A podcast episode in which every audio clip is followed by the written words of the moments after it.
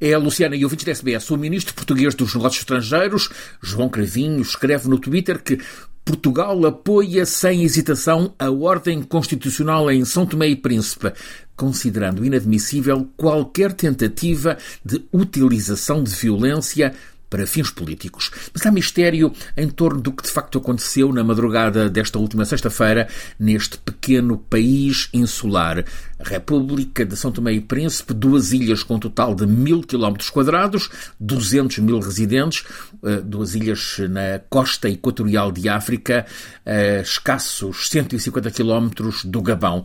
Houve tiroteios ao longo de seis horas no quartel principal da capital são tomense. O primeiro-ministro Patrício Trovoada, em funções há apenas 11 dias, declarou ter sido uma tentativa derrotada de golpe de Estado. Estranhamente, o presidente de São Tomé e Príncipe, Carlos Villanova, que é o máximo comandante militar do país, é o chefe supremo das Forças Armadas, tem estado em silêncio. Convocou para este domingo o Conselho Superior de Defesa Nacional, expressamente para analisar a alegada frustrada tentativa de golpe de Estado e, acrescente-se, a execução sumária de alegados intervenientes no incidente.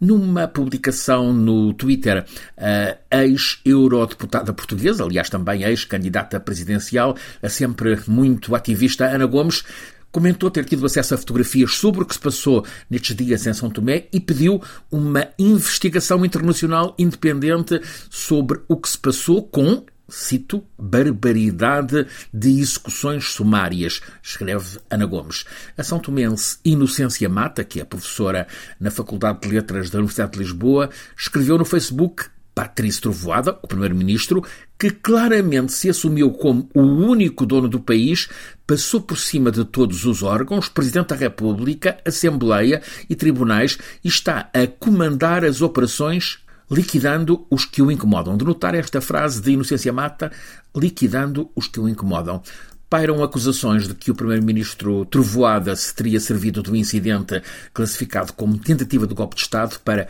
eliminar adversários políticos. O Legário Tini, ex-ministro da Justiça de São Tomé, comentou também nas redes sociais a violência e morte ocorrida na sexta-feira, terminando a mensagem em tom irónico. Como recordou o primeiro-ministro Patrício Trovoada, não é a primeira vez que tal situação acontece, tal situação um golpe de Estado, quando ele está no governo. Conclui, não sei se é caso para dizer coitado do nosso primeiro-ministro ou que tamanha Coincidência. A República de São Tomé é um pequeno país, mas com funda rivalidade entre grupos políticos. Os incidentes destas últimas horas aumentam a tensão e o caso está sob investigação judicial. As autoridades judiciais são tomenses vão ser auxiliadas nesta investigação por uma equipa de cinco elementos eh, que estão em viagem de Lisboa para São Tomé, cinco elementos da Polícia Judiciária de Portugal, também um perito do Instituto de Medicina Legal, também de Portugal.